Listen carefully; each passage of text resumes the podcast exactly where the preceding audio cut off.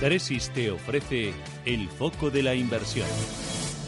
Que situamos con Amilcar Barrios, analista de inversiones de Tresis. ¿Qué tal, Amilcar? Muy buenos días. Hola, muy buenos días. ¿Dónde lo ponemos?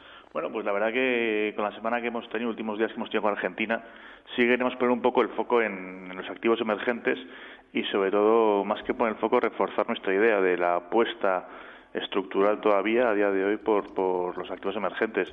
Hemos visto ayer fue quizás el mejor ejemplo un poco de lo que es esta tensión que vive el mercado desde aquel estallido de volatilidad en febrero y un poco como después de cómo rebotó la volatilidad en el caso de Argentina, cómo empezó a hundirse el precio también posiblemente por razones fundadas, como bueno, posiblemente no, segurísimo, veremos si a largo plazo eso está fundamentado o no.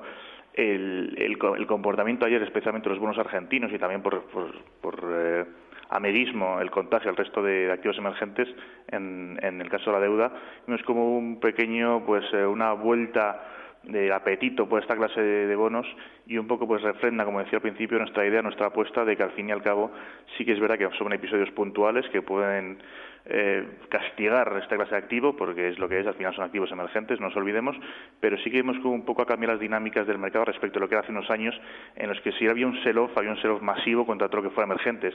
Y sin embargo, este año, en esta ocasión, perdón, hemos comprobado cómo ha estado más focalizado en un problema concreto de Argentina, cómo podía afectar a más, a más países con la misma clase de problemas como puede ser, por ejemplo, Turquía o Sudáfrica, y no ha sido tanto tan un contagio tan peligroso para el resto de, de mercados emergentes. Amilcar, la fortaleza del eh, dólar, la subida del dólar en las últimas sesiones, ¿cómo puede afectar a estos mercados emergentes? Pues como hemos dicho, aquellos países como por ejemplo es el caso de, de Argentina o Turquía, que son más dependientes de la financiación en dólares, son los que peor van a pasar. Al fin y al cabo, no es tanto fijarse en, en la divisa, lo que va a pasar aquí un poco es que también, en la medida en que la Reserva Federal ha ido retirando oferta monetaria al mercado, la base monetaria, aquí vemos como el efecto multiplicador que en su día benefició a estos países que están financiando con dólares baratos, ahora mismo está pasando contrario. En la medida en que el dólar, eh, la reducción de dólares en el mercado sea más agresiva de lo que se espera en, términos de, base monetaria, estos países con mayor endeudamiento en dólares pueden sufrir más. Este es tanto, eh, más bien el problema, porque en los últimos, eh, últimos meses hemos visto como un poco la debilidad del dólar, la fortaleza del dólar tampoco era muy impactante. Sin embargo, a medida que esta oferta de dólares en el sistema está un poco menguando, lo que decíamos, el apalancamiento, igual que antes fue un beneficio, ahora podría ser, veremos, una amenaza, siempre y cuando esto no sea o mejor dicho, siempre y cuando esto sea un cambio muy, muy abrupto.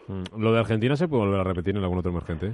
Eh, sí, sí, como decíamos, en, en, Turquía podría pasar exactamente lo mismo. Primero, si se junta un problema político, un problema de intervencionismo también político en las políticas monetarias, aquí ya la tenemos armada, casi seguro, porque sí que es verdad que el mercado, tal y como está de tenso, en, especialmente en lo que es la renta fija, cualquier pequeño aliciente que le demos para castigar a un mercado emergente lo va, lo va a tomar. Y especialmente en el caso de países que están endeudados en dólares, si sigue pasando, pasa otra vez o algo puntual como ha sido la Argentina, por supuesto que sí, por supuesto se puede repetir en la misma Argentina o como decíamos en otros como por ejemplo como por ejemplo Turquía.